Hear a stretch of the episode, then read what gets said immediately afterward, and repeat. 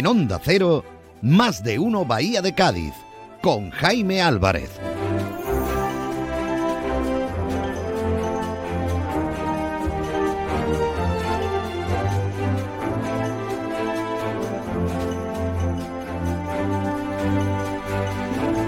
Seguro que tiene que ser preciosa, ¿eh?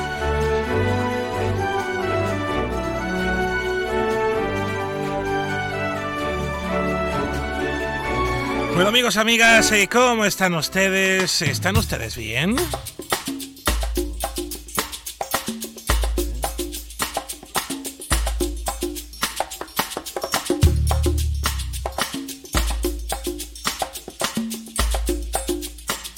Siguen ustedes dando vueltas por el centro de Cádiz por la marejada de gente que ha habido este fin de semana. En la cafetera y hace calor. Debajo de la higuera y hace calor. Pregúntale a quien quieras, pregúntalo. Y hace calor. Sin contemplaciones La verdad que sí. y hace el amor. Toma precauciones, Kiko Veneno, madre mía. calor, ¿qué se puede hacer? Pero estamos en el 19 de febrero de este mm, 2024. Ya tenemos la quema, la, la- la bruja Piti quemadísima. Torraíta, no se preocupe que este fin de semana hay un poquito más de carnaval para todos los artibles.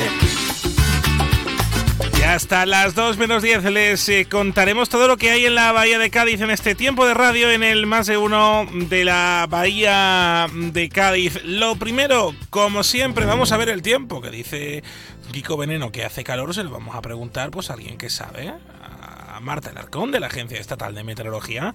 Buenas tardes. Muy buenas tardes. En la provincia de Cádiz eh, tendremos cielo poco nuboso con temperaturas máximas en ascenso alcanzando 23 grados en Arcos de la Frontera y Jerez de la Frontera, 21 en Rota, 20 en Cádiz o 18 en Algeciras. Y de cara a mañana seguiremos con un ambiente despejado con temperaturas sin grandes cambios quedándose en cifras de 23 grados en Arcos de la Frontera y Jerez de la Frontera, 22 en Rota, 21 en Cádiz o 18 en Algeciras. El viento será de componente este, es una información de la Agencia Estatal de Meteorología. 12 y 23 minutos, una pequeña pausa y vamos con la entrevista del día. Síguenos en Twitter, somos arroba más de uno Bahía. Atención amantes del golf, Villanueva Golf presenta su emocionante circuito de golf 2024. Participa en un desafío único en dos fases y seis pruebas con categorías para todos los niveles y más de 7.000 euros en premios. Vive la emoción y demuestra tu talento en el campo. Inscripciones abiertas. Visita www.villanuevagolf.com para más información. Villanueva Golf, el club de la Bahía de Cádiz. 101.4 FM y 91.4 FM. Luz Shopping, el mayor centro outlet de la provincia de Cádiz, patrocina este espacio. 12 y 24 minutos, saludamos al presidente de la Audiencia Provincial de Cádiz, a Manuel Estrella, que está con nosotros vía telefónica. ¿Cómo está? Buenas tardes. Buenos días, endémico, especialmente en ciertas zonas. Y lo es fundamentalmente por razones geográficas, porque tenemos a 14 kilómetros el mayor productor de hachís de, prácticamente del mundo. Por aquí entra el grueso del hachís que se consume en Europa, porque tenemos eh, el segundo puerto más importante de Europa, que es una puerta abierta al, al mundo entero. Y porque además tenemos ahí a Gibraltar, que en temas de blanqueo, etcétera, pues tampoco colabora en exceso. Por tanto, si a eso le unimos que son zonas económicamente un tanto deprimidas, donde la gente joven es difícil que encuentre un trabajo digno y tiene en este tema una salida fácil, donde se gana dinero y, y no hay que hacer ningún esfuerzo para ello, pues lógicamente el problema está servido. Claro, Y eso, sí, sí. Es, es muy difícil solucionar eso, es un problema sociológico de mucha entidad. Claro, por eso le preguntaba si a la justicia de Cádiz le hace falta herramientas para combatir todo eso que tenemos y con lo que nos ha tocado vivir por el entorno. Claro, pues depende de los partidos.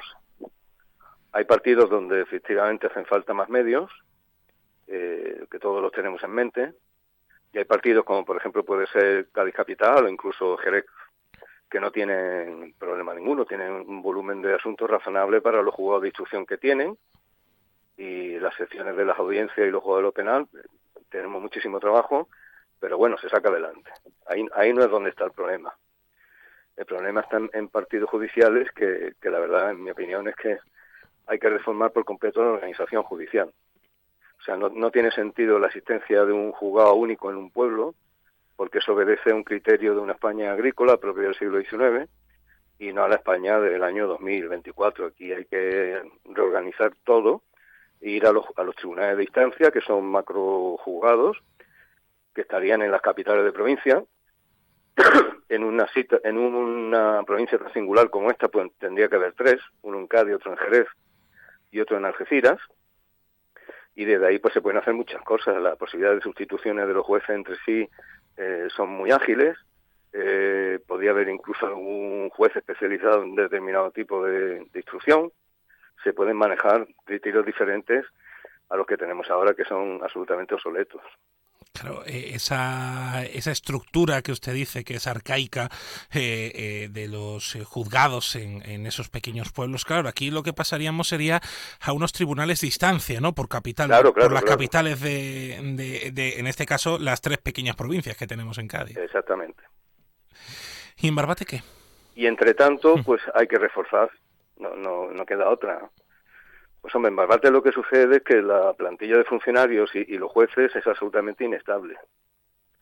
Eh, piense usted, por ejemplo, que, la juez que ha llevado este asunto en, muy pocos días se va porque llega un juez titular que acaba de salir de la escuela judicial y él se cargo con toda la ilusión y con todo el esfuerzo y la valía del mundo pero alguna ocasión decir que es un destino maldito por lo porque bueno pero yo quiero retirar esa expresión porque no no fue afortunada. Es un destino muy complejo. Por muchas circunstancias. Porque hay asuntos complicados como por ejemplo este porque hay asuntos de droga y porque ya le digo es que el, problema más, más gordo que, que yo veo cuando inspecciono los jugadores y tal es que en este tipo de jugadores la plantilla es absolutamente inestable y los jueces también entonces habría que buscar alguna fórmula para que eso tuviese un poco más de atractivo. O, y digo, entre tanto, no se crean los tribunales de distancia, que son una idea muy ambiciosa. Eso es un tema complicadísimo. ¿eh? Eso es deshacer toda la estructura actual y hacer una nueva. Eso cuesta dinero, hay que, hay que rubricar efectivos, eso es muy complicado. Pero entre tanto hay que buscar algún sistema de refuerzo. Claro, más que nada para esos pequeños juzgados, o por ejemplo, me viene a la cabeza la carga judicial que tiene el juzgado de, Algeciras no es poca, y sobre todo también las operaciones que muchas de ellas también han salido derivadas de las causas del, del Oconsur, que creo que hubo una hace también hace poco, que poco o por, por yo no sé cómo salió eso, por más que nada porque se reforzó también eh, por parte de la Junta. Eh, eh, los juzgados de instrucción de Algeciras funcionan bastante bien. Eh, otra cosa son términos partidos judiciales de la zona que funcionan bastante peor, pero los de Algeciras funcionan razonablemente bien, entre otras cosas porque allí hay mucha más estabilidad, tanto en los jueces como en los funcionarios.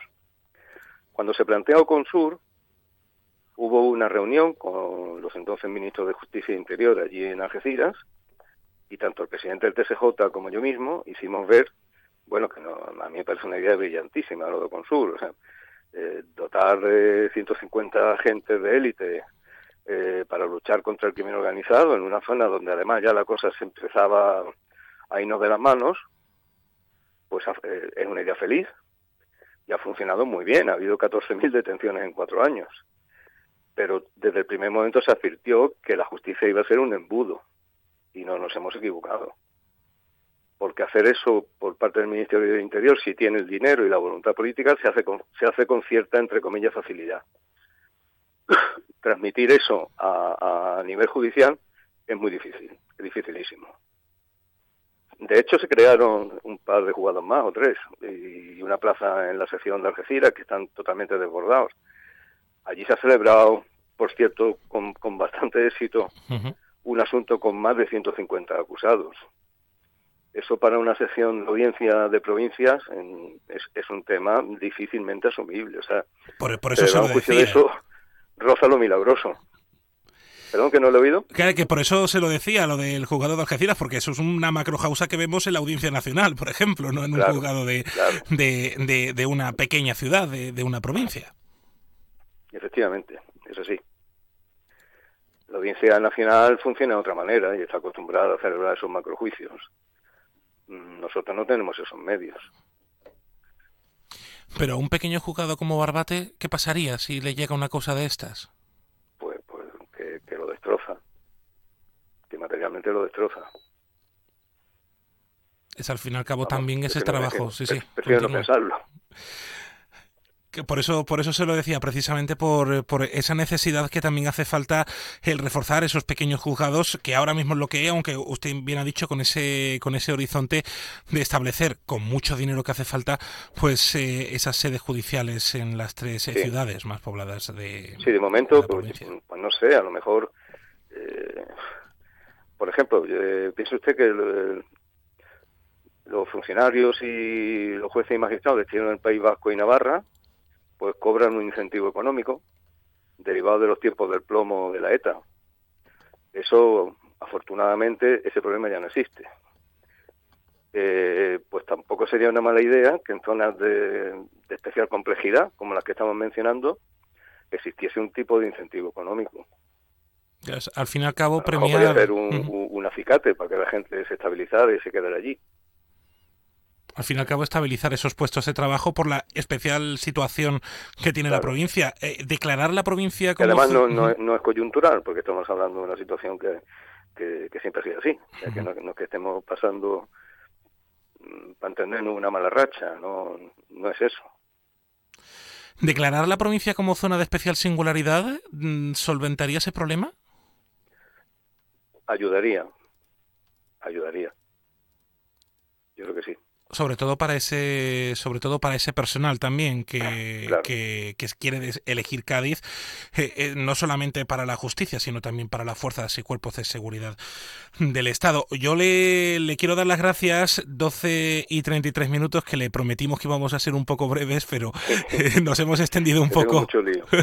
le quiero dar las gracias Manuel Estrella que es el presidente de la Audiencia Provincial de Cádiz por atendernos. Buenas tardes. Nada, un placer bueno, 12 y 33 minutos, pero además de esto han pasado muchas más cosas en la provincia de Cádiz. A esta hora del mediodía se la contamos.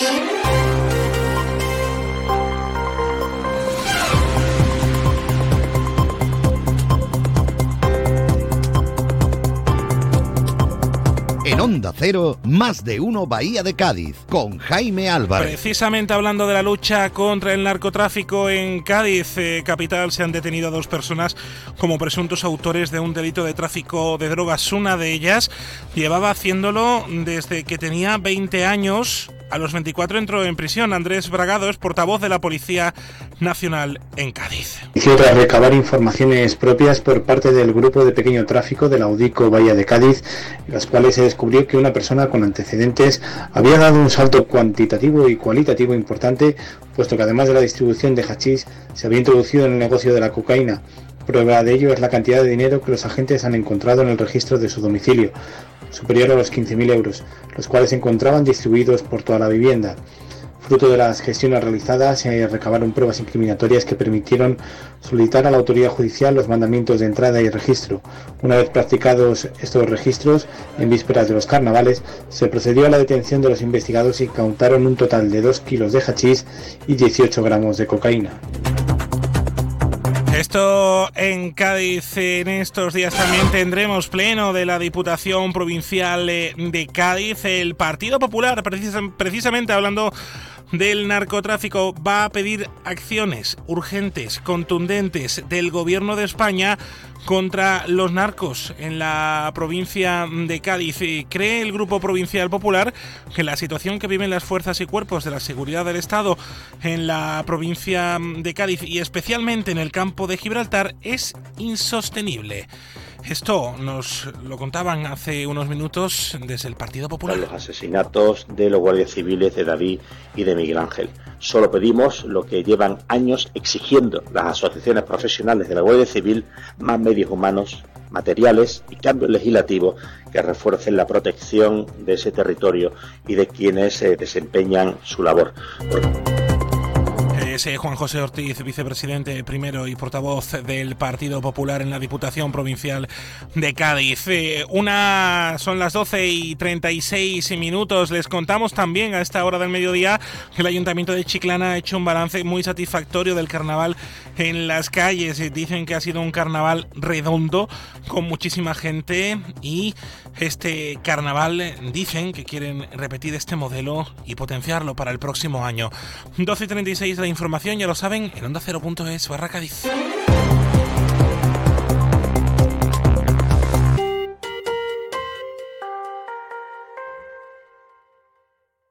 ¿Conoces el único centro outlet de la provincia de Cádiz? Visita Lutz Shopping y encuentra las primeras marcas con hasta un 70% de descuento durante todo el año. Y no te pierdas el mejor ocio y restauración al aire libre. Para saber más, entra en www.lutzshopping.com. Las lesiones del manguito rotador del hombro son habituales entre todas aquellas personas que a diario realizan movimientos repetitivos de los brazos por encima de la cabeza, como por ejemplo pintores, mecánicos, carpinteros o personal de limpieza así como entre las personas que practican deportes como tenis, balonmano, baloncesto o natación, entre otros. Por ello, es aconsejable que estén pendientes ante cualquier aparición de dolor o de inflamación en la zona del hombro, para que puedan consultar con un especialista antes de que evolucione a patologías más graves.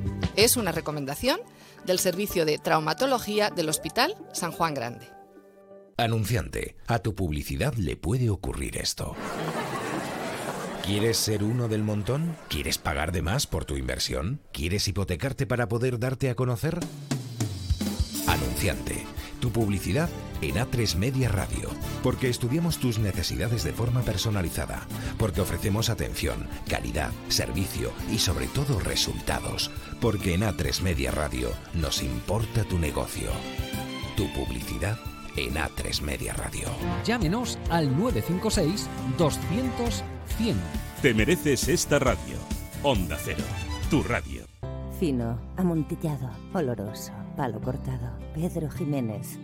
Don Zoilo, todo Jerez en una gama de sherries exquisitos embotellados en rama. De la forma más natural, manteniendo toda su intensidad, sabor y color. Gama Don Zoilo 15 años, de bodegas Williams ⁇ Humbert. Somos Jerez. Disfruta con un consumo responsable. En el 629 40 85 30 Onda Cero te escucha. ¿Tienes dudas? ¿Quieres comentar los programas con nosotros? ¿Quieres contarnos alguna historia? 629 40 85 30 es el buzón del oyente. Mándanos un mensaje de WhatsApp y ahí te escuchamos. Porque Onda Cero Cádiz es tu radio. Te mereces esta radio. Onda Cero, tu radio. En Onda Cero, más de uno Bahía de Cádiz, con Jaime Álvarez.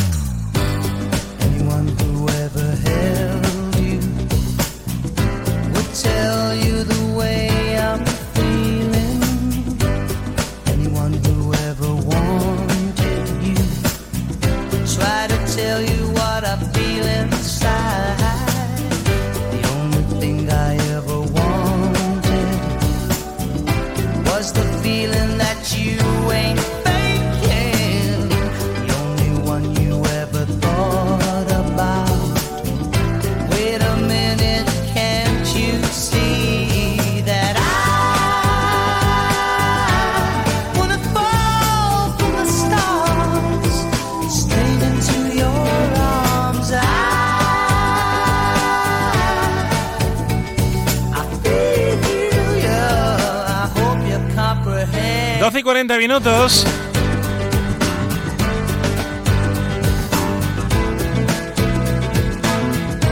En estos días en los que estamos precisamente escuchando mucho, hablando mucho sobre la lucha contra el narcotráfico en la provincia de Cádiz, acabamos de escuchar al presidente de la Audiencia Provincial em, de Cádiz, a Manuel Estrella, precisamente pues demandando más recursos y reorganizar los recursos judiciales existentes en la provincia de Cádiz para hacer frente pues a casos realmente complejos que, que, son duros también para, para muchas de, las personas que viven, son muy duros para la inmensa mayoría de, de las personas que viven en, en pueblos como, como, como Barbate, como ciudades como La Línea, eh, como, como Algeciras, como, toda la costa de, de Cádiz Chiclana o Sanlúcar de Barrameda, que, que, ven días mm, muy, muy, muy de seguido, muchísimas veces, pues esas temibles narcolanchas atravesando y cruzando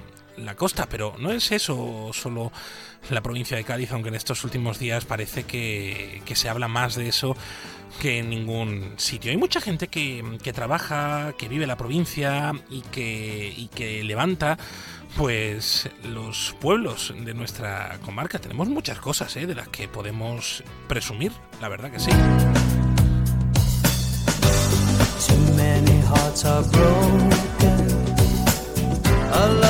Hablando de personas que trabajan por su pueblo, eh, ahí vamos a conocer a gente eh, que trabaja pues por, por Barbate. Vamos a saludar a Sergio Román, que está con nosotros vía telefónica. Él se dedica al mundo del teatro, de la gestión cultural y de, de más cositas variadas. Sergio, ¿cómo está? Buenas tardes. Hola, ¿qué tal? Buenos días, buenas tardes. Fíjate que estamos escuchando mucho y hablando mucho precisamente en estos últimos días de una realidad compleja que tiene la provincia de Cádiz, pero esto no es lo único que tiene la provincia de Cádiz, aunque en estos últimos días parece que sí. Bueno, eh, es como que pretender que, que solo hay levante en Barbate, ¿no? Es lo mismo, ¿no? Cuando hay muchos más vientos, ¿no? Pues no solo hay levante, hay está el poniente, el suroeste, pues igual, pues el tema del narcotráfico, que es una cosa que, bueno, pues que va a existir siempre y ha existido siempre y existirá siempre porque eso es una cosa muy difícil de quitar y menos en lugares fronterizos, pues hay otras actividades como en el tema de la cultura que yo más o menos el que, el que controlo y, y también el deporte y, y como, como son las escuelas de teatro, las escuelas de flamenco, de baile, de pintura. Barbate es un lugar donde, se, donde muchísimos escritores, es raro el mes que no se presenta un libro, lo que pasa es que hemos focalizado todo en, en el narcotráfico y en este caso en una juventud, ¿no? Cuando cuando Barbate, si tú te vas a la prensa, pues los expedientes académicos suelen ser los mejores en el Instituto de Barbate, en selectividad. Es raro el año de que no hay una, que no hay un alumno que destaca, que saca más notas que, que a nadie en toda la provincia, eh, puestos muy importantes cuando salen fuera de a trabajar, están la mayoría en puestos muy importantes porque son gente que, bueno, porque le ha costado mucho y, saben lo que es el esfuerzo y, y el trabajo. Y, destacan en, destacan simplemente porque porque porque son luchadores. Claro que eh, no hay solamente tres, eh, tres habitantes o cuatro habitantes, son 22.000, 22.000, más de 22.000 personas en, en Barbate, 18.000 en, en Conil, 90 y pico mil en Chiclana de la Frontera, que es que ahí mm, son que no podemos focalizar, focalizarlo solo en un ámbito. En tu campo, por ejemplo, que hablabas de, del mundo mm, de la cultura, que, que además también del mundo del teatro, hay mucha inquietud cultural en, Barbate y que tiene también pues ese regocijo del, de las escuelas de teatro, ¿no? Que también... Sí, claro, bueno, no solo en Barbate, lo dice, ¿no? En Conil hay muchísima actividad en, el, lo que son todas las pedanías de Vejer, en el propio para los Atunes, un municipio donde el alcalde, el presidente Agustín, Agustín Conejo apuesta muchísimo por la cultura, eh, yo creo que también hay que seguir luchando para que para que no solo sean playas y, sino que también que la gente venga por la cultura. Si, si vienes aquí en verano cuántos conciertos cuántos conciertos hay al día te puedo decir que puede haber 15 conciertos cada día en bares entre todos los, los muy, cultura muy grande la gente también viene a consumir cultura. Hay muchos festivales de jazz el de Vejer, el, el de jazz de Zahara los festivales de teatro que yo, porque yo soy el director, por ejemplo, el de Zara de los Atunes, que va por la por la tercera. Eh, hay muchísima inquietud por aquí y mucha gente se, el nombre de, de, un pueblo ni de su ciudad. Mira, una de las cosas que hace falta mejor, una de las cosas que hace falta mejorar en Barbate son las antenas de teléfono, ¿eh? porque se te acaba de ir la cobertura un poco. bueno, eh, ahora mismo estoy en, estoy en el castillo. Pues, estoy pues más, todavía, más todavía, más todavía. Pero sí que, pero sí que decías que me, me parecía ese apunte muy interesante, el que decías, eh, no solamente nos tendremos que vender como un destino de playa, que yo creo que ese es también otro de los grandes debates que se hable a la hora de vender Cádiz. Es que las playas de Cádiz se pueden llegar a vender solas si nos afanamos. no, la provincia entera se vende sola. La provincia tiene de todo. Tiene la ciudad más flamenca, tiene la ciudad más antigua, tiene tiene una ciudad fronteriza donde se ve Marruecos perfectamente, donde se ve África, tiene una sierra espectacular, eh, Cádiz se vende sola y, ya las playas de Barbate te puedo decir que son casi las mejores que hay en toda España, Conil, Túnez, de Chiclana Tarifa yo creo que no hay playas iguales en, en Europa. Eh, con, con, esa, con, esa parece, parece que estamos en el Caribe.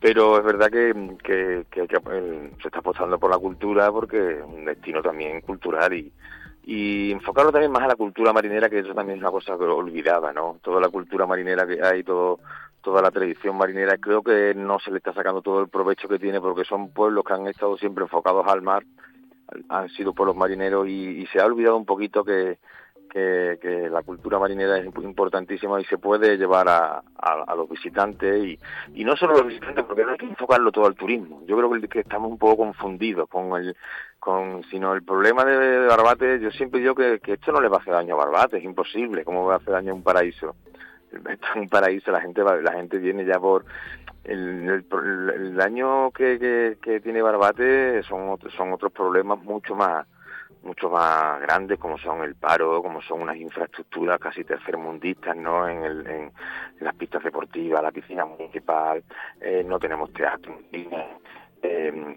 eh, las calles, hay, hay, una, hay una infraestructura urbanística penosa en Barbate. Hay problemas también, como en todos sitios, ¿no? De, eh, barrios un poco marginados y barrios que necesitan la base de la educación desde el colegio, ¿no? Se, necesita trabajarlo. Hay mucha suciedad, hay mucho eh, mm, buena gente en Barbate, ¿vale? Pero también hay mucha gente incívica, hay mucha gente con un poco civismo eh, que tira los papeles, que, que, que, no recoge la mierda del perro, hay un trabajo de educación, hay un trabajo de cultura, por supuesto, ¿no?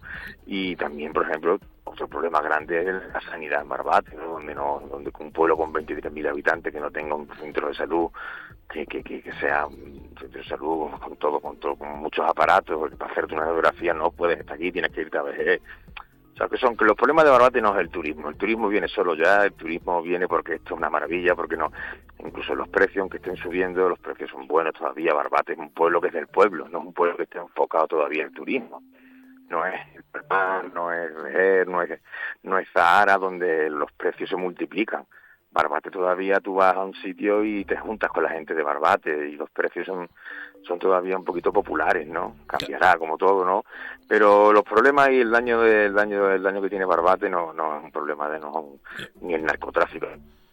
Fíjense que interna, un problema internacional casi, no no un problema nacional. O sea que, que son otros son otros problemas que tiene Barbate, no el narcotráfico. Fíjate que, que, Sergio, todos esos problemas que ibas enumerando, yo creo que si hay gente en Conil, en Chiclana, en Sanlúcar, en Rota, que nos están escuchando, posiblemente hayan suscrito, oye, pues lo de los perros nos pasa a nosotros, lo de la basura nos pasa a nosotros, claro. o lo del centro de salud nos pasa a nosotros, las infraestructuras nos pasan a nosotros.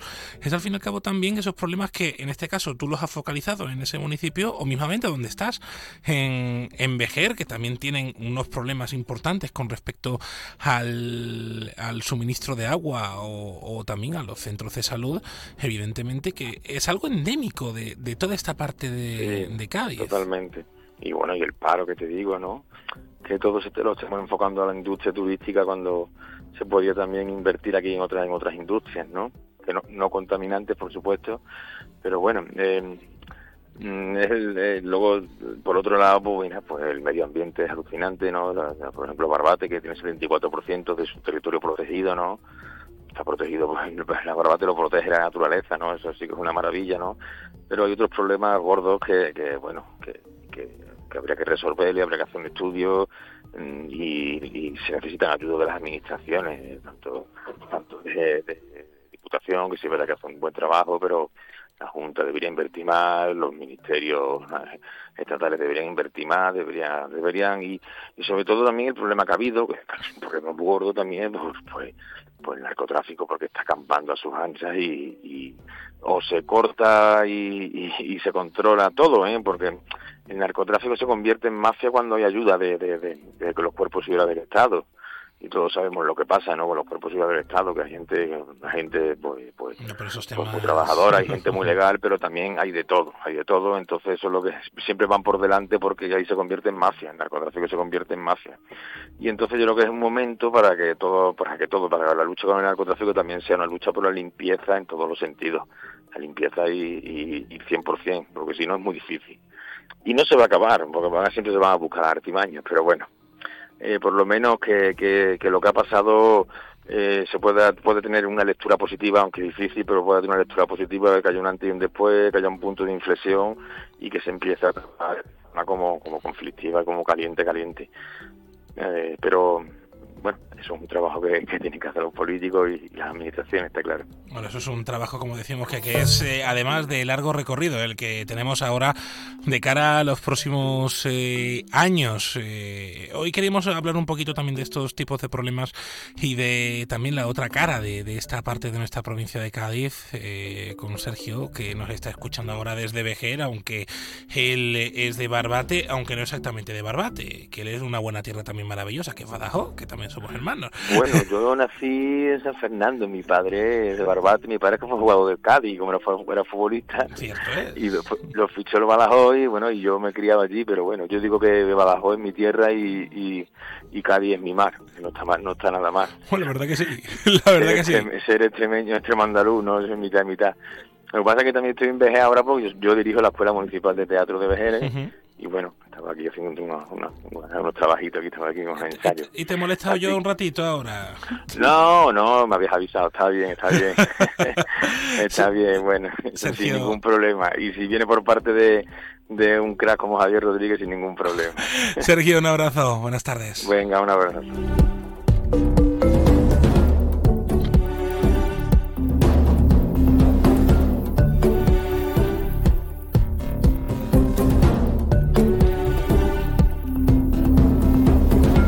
12 y 53 minutos. Toc, toc, ¿te has enterado? Llegan los Suzuki Days. Tres días de descuentos exclusivos en la gama Suzuki. ¿Cómo? Así es. Hasta 6.500 euros de descuento en vehículos en stock y bono extra de 500 euros. Estrena Suzuki a precio imbatible. ¡Imbatible! Suzuki Days, 21, 22 y 23 de febrero. Consulta condiciones en tu concesionario. Véalo en Alvariza Motor, concesionario oficial Suzuki, Avenida Tío Pepe 21. Jerez. Doctor Gutiérrez, qué ganas tenía de volver a encontrarme con usted porque tengo una pregunta. ¿Conoce usted algún complemento para nuestros huesos? Sí, sí, Artrogel Forte de Marnis. Artrogel Forte, me suena. ¿Es fácil de tomar? Muy fácil, son viales para beber. Voy a pedirlo al herbolario o a la farmacia antes de olvidarme. Artrogel Forte de Marnis.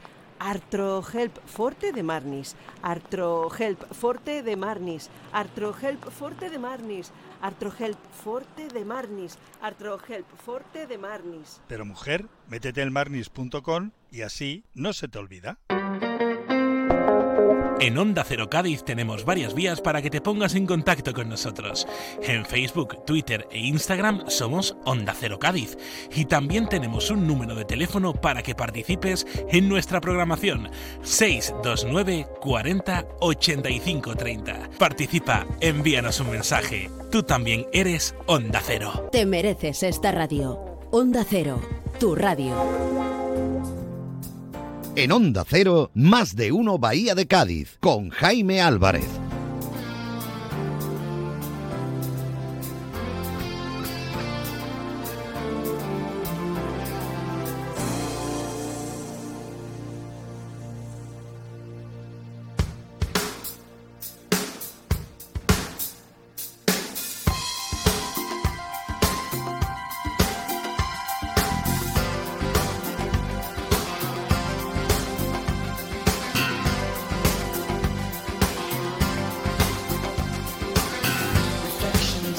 Será noticia en los próximos días. No sé, no es noticia hoy, pero sí que en las próximas semanas, si usted eh, coge de forma habitual el puente José León de Carranza, pues se va a cerrar al tráfico durante un número de días que todavía no está determinado porque se van a realizar obras de emergencia en esta infraestructura. Evidentemente, el puente tiene su tiempo y hay un trabajo de mantenimiento que se tiene que hacer. Por eso, en eh, estos eh, próximos eh, días se conocerán todos los detalles con toda la previsión correspondiente para que usted pues se planifique el día, porque no solamente estarán afectados los vehículos que vayan dirección hacia el río San Pedro, Puerto Real y demás, sino también los autobuses y demás que tiene pues ese complejo trabajo de llevarle usted a su destino todos los días. Esto, como decimos, afectará a las líneas de autobuses de Jerez a Cádiz y también las que unen a Cádiz con el río San Pedro y con Puerto Real. Esto ya, como les decimos, cuando se conozcan todos los detalles se lo contaremos, lo podrá contar, lo podrá leer usted en onda 0.es barra Cádiz eh, y lo podrá descargar. Nos preocuparemos muy mucho eh, de que usted se entere porque esto, como decimos, es una obra que se va a realizar en un puente que es vital para entender la comunicación con Cádiz y con eh, nuestra provincia de Cádiz.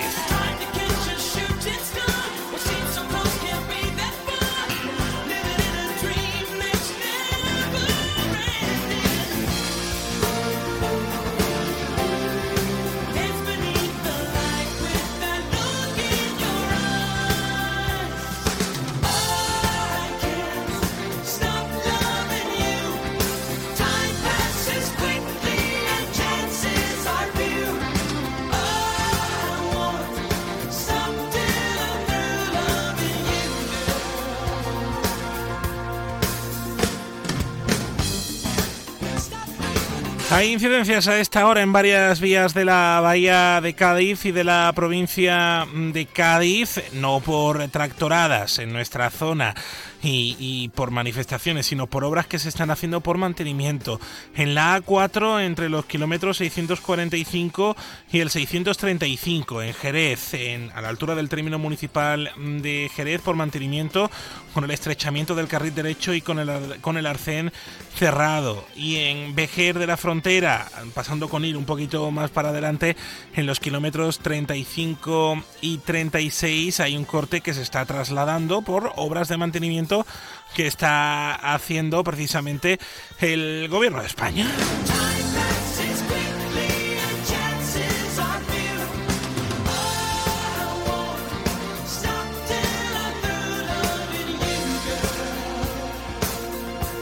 A la 1 y 20 llega, ya lo saben, José Antonio Rivas con todo el deporte, en Onda Deportiva Cádiz con la tertulia, con la resaca. Vamos a ver, a ver de qué ánimo vienen. Ahora lo vamos a escuchar. Ya saben que a la una del mediodía les contamos todo lo que hay que saber en España, en Andalucía y en todo el mundo en los informativos de, Onda Cero. Y luego nosotros vamos a hablar precisamente pues de, este fin de semana y del anterior fin de semana que hemos vivido de carnaval en la ciudad de Cádiz, que, que hay, hay cositas que, contar en, redes sociales y demás. Se habla mucho de la cantidad de personas que han estado en, plazas de, Cádiz. Haciendo botellón y eso evidentemente pues también ha causado pues muchos problemas para las personas que, viven en Cádiz y también para las personas que, que, están eh, escuchando carnaval, que quieren escuchar carnaval. Eh, eh, pueden seguir conviviendo estas dos formas de entender la fiesta del carnaval de Cádiz, el botellón y las coplas. Ahora lo vamos a ir debatiendo en estos días, pero a esta hora ya lo saben, noticias, así que no se vayan que están en Onda Cero. Es la una del mediodía.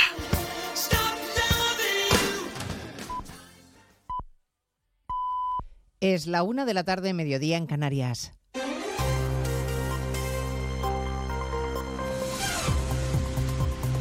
Noticias en Onda Cero. Buenas tardes, les avanzamos a esta hora algunos de los asuntos de los que hablaremos con detalle a partir de las dos en Noticias Mediodía en esta jornada de análisis y reflexión tras la cita electoral de ayer en Galicia que arroja una mayoría absoluta rotunda e incontestable para el candidato del Partido Popular, Alfonso Rueda, y que refuerza en su papel de líder nacional al presidente del partido, Alberto Núñez Feijóo. Esta mañana se reúnen las ejecutivas de las distintas formaciones. En Génova están celebrando desde anoche los resultados como una prueba evidente de que las urnas en Galicia han penalizado el modelo de Pedro Sánchez, para el que hay una alternativa clara, según la líder madrileña Díaz Ayuso. Pero ayer las urnas le han asestado un golpe muy duro que no va a saber asimilar. Y si hablamos de ruina, ¿cómo olvidar a Yolanda Díaz, que es una máquina de facturar parados y una gran perdedora de elecciones? De momento no hay valoración de Yolanda Díaz, que ha hecho campaña por la candidata Marta Lois y que ha fracasado en su tierra, en Galicia. No consigue escaño en el Parlamento. Tampoco entran ni Vox ni Podemos, que ha obtenido menos votos que el PACMA. En Ferrat tampoco hay muchas ganas de fiesta porque el candidato Besteiro ha cosechado los peores resultados de la historia para el PSDG. Se ha desplomado hasta quedarse con solo nueve escaños en el Parlamento, por debajo del BNG de Ana Pontón, que se confirma como la líder de la oposición en Galicia. Admite que no se ha producido el vuelco electoral que esperaban, pero asegura que no hay motivo para la decepción. Santiago Marta Rodríguez. En la primera reunión de la ejecutiva del BNG, Ana Pontón ha asegurado que el nacionalismo se ha convertido en la alternativa al Partido Popular. BNG é alternativa indiscutible ao Partido Popular. Somos a forza política capaz de disputarlle esa hegemonía ao PP. El BNG entiende que frente a su campaña electoral, el Partido Popular ha realizado una campaña del miedo. 25 diputados, ha dicho Ana Pontón, para construir la alternativa. A partir de las 2 de la tarde estaremos en Bruselas, a donde viaja hoy la viuda del opositor Alexei Navalny, la viuda del opositor ruso, para reunirse con los ministros de Exteriores de los 27. Antes de ese encuentro ha difundido un vídeo en el que asegura que no dejará de luchar por una Rusia libre. Quiero que mis hijos vivan en una Rusia como la que imaginó Alexei Navalny y construirla con ustedes. Una Rusia llena de justicia y de dignidad. El ministro español de Exteriores, José Manuel Álvarez, dice sentirse conmocionado por la muerte de Navalny y el jefe de la diplomacia comunitaria, Josep Borrell, aboga directamente por sancionar a Putin. Siempre hay margen y siempre hay gente que merece ser sancionada.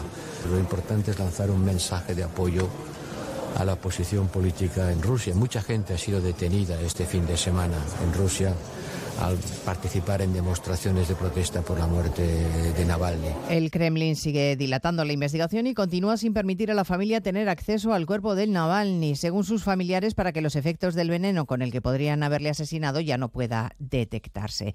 En la localidad madrileña de Getafe ha muerto un menor de 14 años tras ingerir una bebida energética que contenía unos 2 gramos de la conocida como cocaína rosa o tusi, una mezcla de sustancias que resultó ser letal. La policía investiga lo sucedido como un homicidio. Madrid, Marta Morueco. Según las primeras investigaciones, la víctima y dos amigos quedaron con otros jóvenes que habían conocido a través de una red social. Estos chavales metieron en una lata la droga sin que el menor y sus amigos se percataran. Después de ofrecérsela, huyeron por el metro y colgaron un vídeo en las redes sociales contando lo que habían hecho y mofándose del menor. A los minutos de ingerir la bebida, el chico cayó al suelo a causa de una intoxicación mortal.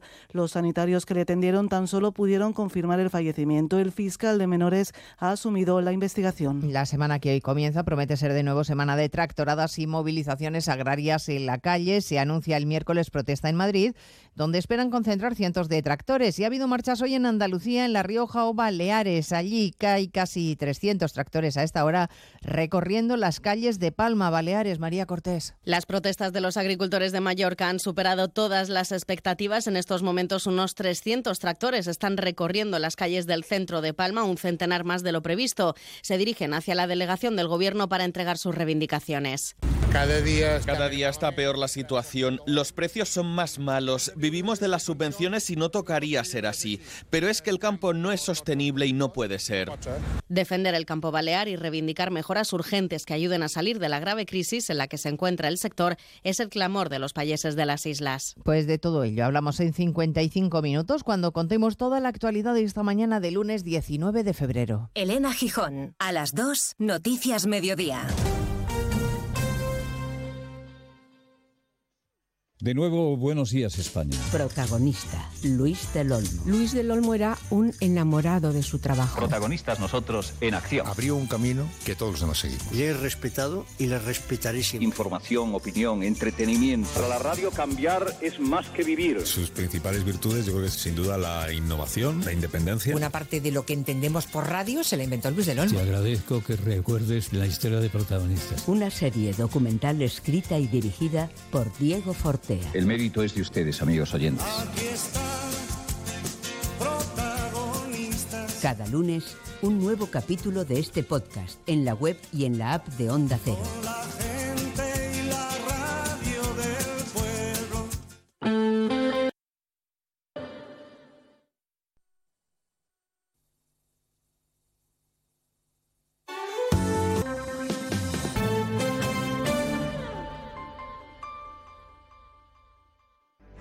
Andalucía necesita menos. Menos retrasos, menos cargas administrativas, menos trámites, menos duplicidades. Andalucía necesita menos para crecer más. Por eso, la Junta de Andalucía pone en marcha el Plan Andalucía Simplifica, que trabaja en transformar la administración pública para que sea más ágil y digital, al servicio de todos. Descubre las medidas en andaluciasimplifica.com. Junta de Andalucía. Onda Cero Andalucía se desplaza al Palacio de Congresos de Córdoba con un amplio despliegue informativo y un programa especial Andalucía Capital. El miércoles 21, desde Córdoba, le contamos todo lo que acontecerá en el Congreso Sembramos Futuro, digitalización, formación y empleo agrario. Sembramos Futuro forma parte de la iniciativa Universidad PyME organizada por Fundae en colaboración con SEPE y la Junta de Andalucía y financiada por los fondos Next Generation. Sobre todo, Onda Cero Andalucía. Onda Cero, Noticias de Andalucía. Jaime Castilla. Buenas tardes, hacemos hasta ahora un repaso de la actualidad de Andalucía de este lunes 19 de febrero y comenzamos con la defensa de la Junta de su último decreto de simplificación administrativa. En el gobierno andaluz rechazan que sea ningún peligro para Doñana tras denunciar el PSOE que cambia la ley forestal para permitir un uso agrícola del suelo. Onda Cero Huelva, Rafael López. El propio consejero de Medio Ambiente, Ramón Fernández Pacheco, asegura que no existe ninguna medida que suponga dar un paso atrás y volver a esa proposición de ley que buscaba regularizar suelos regables en el entorno de Doñana. Culpa al PSOE andaluz por querer dinamitar el consenso alcanzado en torno a Doñana, aunque considera que ese pacto es fuerte y que lo cumplirán a rajatabla, tal y como han acordado con el propio Ministerio para la Transición Ecológica. Precisamente, Moreno se verá en una reunión con la ministra de Transición Ecológica, Teresa Rivera, este jueves aquí en Sevilla. Mientras tanto, continúan las protestas del campo convocadas por las principales organizaciones agrarias. Hoy los tractores se han cortado la A92 en el municipio almeriense de Los Vélez, donde hace Almería, Inés Manjón.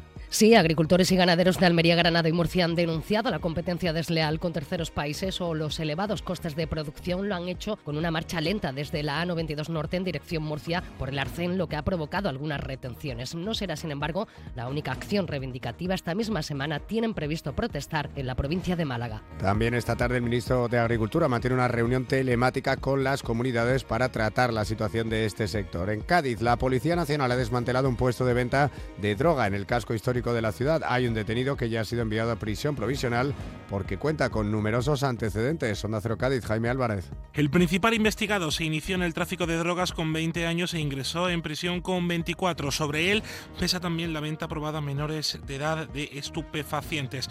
En el domicilio se encontraron más de 15.000 euros porque además de cachís había comenzado a vender cocaína. Este miércoles está convocado un pleno en el Senado donde el ministro del Interior, Fernando Grande Marlasca, va a ser reprobado por su responsabilidad en los asesinatos de los dos guardias civiles en Barbate. En tribunales, hoy es el último día de plazo que la Fiscalía ha dado a la Junta de Andalucía para pronunciarse sobre la solicitud de indulto hecha por el expresidente socialista José Antonio Griñán, quien fue condenado a seis años de cárcel por prevaricación y malversación en la pieza política del caso ERE. Eso sí, permanece en la calle al estar suspendida su pena debido a su estado de salud. Pero seguimos ahora con el repaso de la actualidad del resto de territorios y lo hacemos por Ceuta. En Ceuta, la ciudad ha informado sobre un nuevo incidente en el que un autobús ha vuelto a ser apedreado en la barriada del Príncipe este fin de semana. Un grupo de menores ha sido los autores de este suceso que emprendieron a la huida cuando se trasladaron hasta el lugar agentes de la Policía Nacional y local que están reforzando la vigilancia en la zona. En Córdoba, la plataforma Unidos por el Agua, que aglutina a los vecinos del norte de la provincia, prepara una concentración ante la sede de la presidencia de la Junta de cara a la reunión que mantendrán este jueves el presidente andaluz y la ministra de Transición Ecológica para abordar soluciones de lucha contra la sequía. En Granada, el hombre de unos 40 años que fue apuñalado este pasado domingo al mediodía a pleno sol en la calle Calderería de la capital, conocida como calle de las Teterías, una de las zonas más turísticas de la ciudad, permanece ingresado en la UCI del Hospital de Traumatología y su estado es estable dentro de la gravedad. Según la policía, agresor y víctima se conocían y se trata de una rencilla. En Jaén, la Confederación Hidrográfica del Guadalquivir ha finalizado el proyecto de renovación y eficiencia energética en las presas de Giribaile, Víbora, Rumblar y Zocueca, con un coste de 700.000 euros que ha sido financiado con fondos FEDER. En Málaga, el consejero de la presidencia de la Junta de Andalucía, Antonio Sanz, ha presentado el clúster Ciberseguridad de Andalucía en su sede del Palmeral de las Sorpresas, en el puerto de Málaga. Formarán parte de él tanto entidades públicas como privadas y con el mismo se busca que la comunidad autónoma sea un referente en ciberseguridad. Y en Sevilla la policía investiga la muerte de un hombre cuyo cadáver ha sido hallado este domingo cerca del mercadillo del Parque Alcosa con una herida por arma de fuego. Más noticias de Andalucía a las 2 menos 10 aquí en Onda Cero. Onda Cero. Noticias de Andalucía. Nos encanta viajar, nos encanta Andalucía. ¿Te vienes a conocerla? Iniciamos nuestro viaje cada miércoles a las dos y media de la tarde y recorremos Andalucía contigo. Gente Viajera Andalucía, un programa de turismo, actualidad, gastronomía, tradiciones y buen humor en Onda Cero con la colaboración de la Consejería de Turismo, Cultura y Deporte de la Junta de Andalucía. Te mereces esta radio. Onda Cero, tu radio. La Federación de Autónomos del Comercio de Andalucía, FACOAN, impulsa Sin ir más lejos, un proyecto para incentivar el consumo en comercios de cercanía andaluces sin ir más lejos, tiene el objetivo de animar y concienciar a la población sobre la importancia de la compra local en pequeños comercios. Comprar en comercios de tu barrio y tu pueblo genera y mantiene el empleo y la riqueza entre nuestro vecindario y fija la población al territorio. Sin ir más lejos, compra en tu pueblo. Más información en www.facoan.es. Proyecto financiado por la Dirección General de Comercio de la Consejería de Empleo, Empresa y Trabajo Autónomo, Junta de Andalucía. 101.4 FM y 91.4 FM. Es en la 1 y 12 y así está la provincia. En Onda Cero, más de uno Bahía de Cádiz, con Jaime Álvarez. Se descubrió que una persona con antecedentes había dado un salto cuantitativo y cualitativo importante, puesto que además de la distribución de hachís, se había introducido en el negocio de la cocaína. Prueba de ello es la cantidad de dinero que los agentes han encontrado en el registro de su domicilio, superior a los 15.000 euros.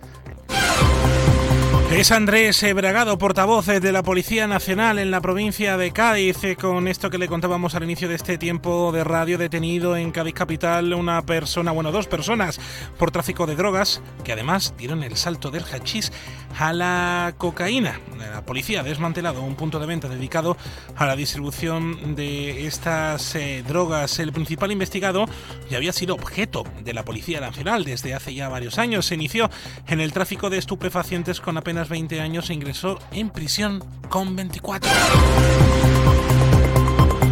Onda es pueden consultar esta noticia y ya estamos en el primer día después de la quema de la bruja Piti, que es eh, el mismo el final del carnaval de Cádiz. Ya lo saben que tenemos otra cita, nada más para los jartibles, ya lo saben, en este fin de semana. Pero ya los partidos políticos hacen balance de lo que ha sido esta fiesta. El portavoz del PSOE en el Ayuntamiento de Cádiz, Óscar Torres. Ha habido diferentes momentos a lo largo de, de estos últimos 10 días, como en nuestra ciudad se ha visto absolutamente desbordada por un macro botellón, algo que se nos ha ido absolutamente de las manos y que nos tiene que hacer repensar qué modelo de carnaval es el que queremos para el futuro, porque si no corremos el riesgo de que nuestra fiesta grande, de que el carnaval de Cádiz muera de éxito. Y aspectos eh, tan concretos como la venta de la silla para la cabalgata magna, la organización y planificación de la cabalgata del humor son algunos de los aspectos que claramente eh, son muy, muy mejorables. Entiendo que desde el equipo gobierno se debe poner el acento en qué carnaval para el futuro se quiere.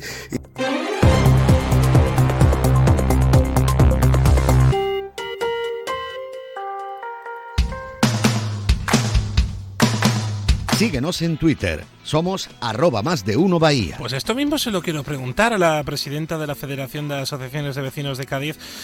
Eh, la Federación 5 de Abril, a Pilar García, que está con nosotros vía telefónica, que siempre nos coge el teléfono. Menos mal que no la llamo para una mudanza. Pilar, buenas tardes, ¿cómo estás?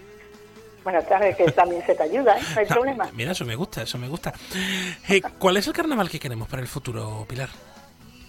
Eh, tenemos que, pensarlo, creo que, hay que pensarlo entre todos. Este equipo de gobierno debe de pensar si, si la ciudadanía, sobre todo la, de, la del casco antiguo, tenía las necesidades primarias, si había una, una emergencia, de una ambulancia, un fuego, que, que podría llegar. Entonces, ese es el interrogante, la pregunta que nos hacemos desde Federación.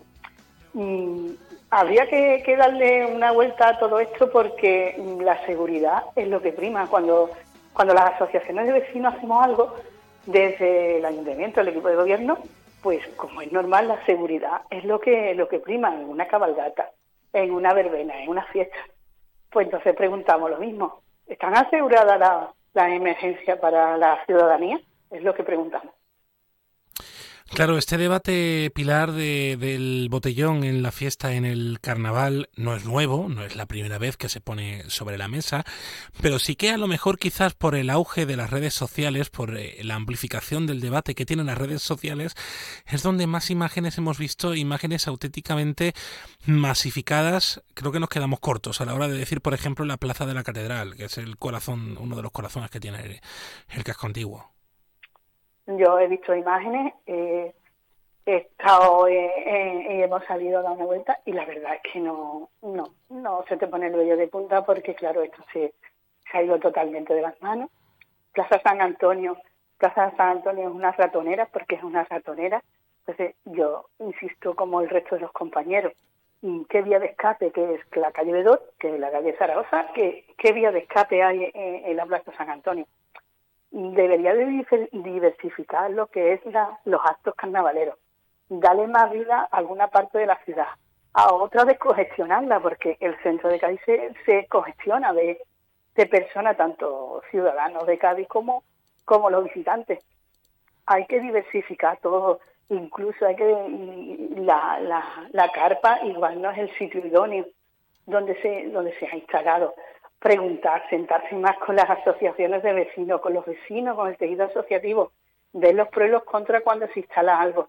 Y, y eso, y entre todos, pues podemos podemos a lo mejor dar ideas, no a gusto para todo el mundo, pero hay solares, como hay solares de espacio en el resto de la ciudad, que igual, o puede seguir aparcamiento, porque el aparcamiento eso es otra.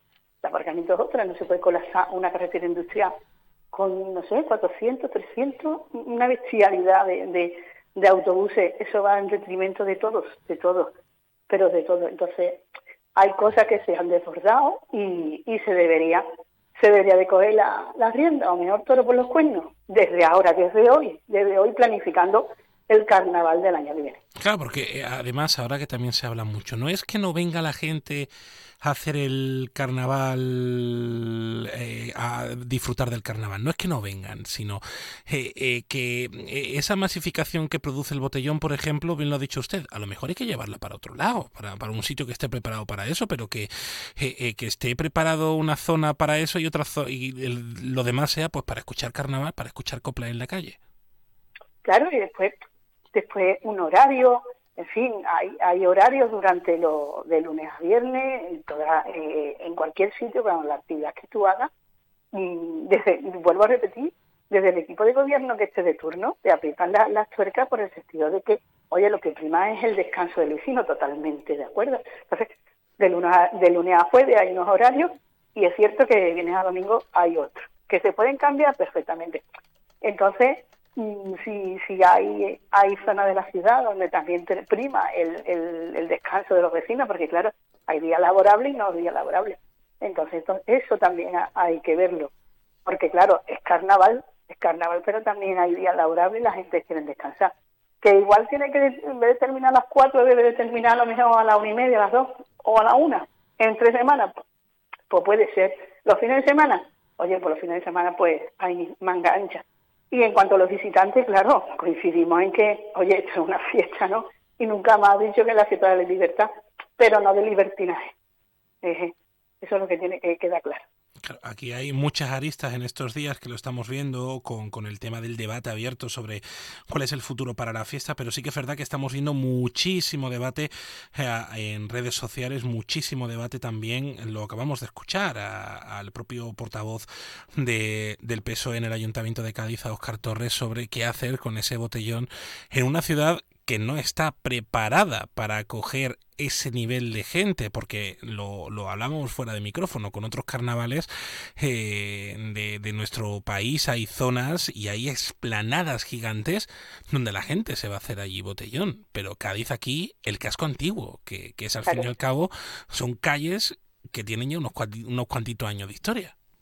Intransitable y viven vecinos y puede pasar cualquier emergencia y debe de llegar los vehículos de emergencia al sitio en el menos tiempo posible. Son muchísimas cosas que hay que pensarlo y hay que repensarlo, hay que preguntar. El equipo de gobierno se debe de sentar, se debe de sentar con todo lo que él crea conveniente, con todo, porque lo acogemos con, los brazos abiertos. Ahora que se trata del bienestar de los vecinos, de todos, de, de la ciudad. Entonces habría que habilitar si hay un macro botellón, pues habría que habilitar algo, no volvemos a lo mismo, hay solar de distintas administraciones, esto es una petera nuestra, es una petera nuestra de que llevamos años, esté quien esté, y que trabajen en el oye, que si hay que abrir un solar, por lo que sea, que sea, que sea de uno, que sea de otro, ahí no nos vamos a meter, pero se descongestiona la ciudad, es, bien para la ciudad, es bien, es bien para todo, a la vista está lo que se ha creado, lo que se ha podido pasar, que no ha pasado, gracias a Dios, pero oye, el riesgo está cuando hay tantísimas, tantísimas personas en un sitio concreto y masificado, el riesgo existe. Pero bueno, hay que, al final hay que estar dándole, hay que estar contento porque no, no ha pasado. Pero que para el año que viene, pues que se trabaje que se trabaje mejor y que se vea otras opciones dentro de la ciudad que sean buenas para cualquier actividad que se, que se lleve a cabo. Bueno, esto es una de las cosas que queríamos hablar con, con, usted, con Pilar García, que es la presidenta de la Federación de 5 de Abril, la presidenta de la Asociación Plataforma Vecinos de Cádiz, de los vecinos y vecinas de nuestra ciudad, la, la que le quiero dar las gracias por atendernos aquí la sintonía de la radio Onda Cero. Gracias como siempre. Siempre a vosotros, gracias. Y te llamaré para una mudanza, ¿eh? Así que, cuando quieras. Por favor, así da gusto. Y está usted de testigo que nos está escuchando. Una y 22, un poco tarde, pero bueno, que hay deporte con José Antonio Rivas. Buenas tardes.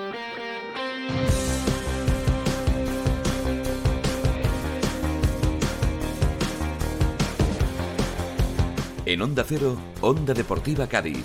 José Antonio Rivas.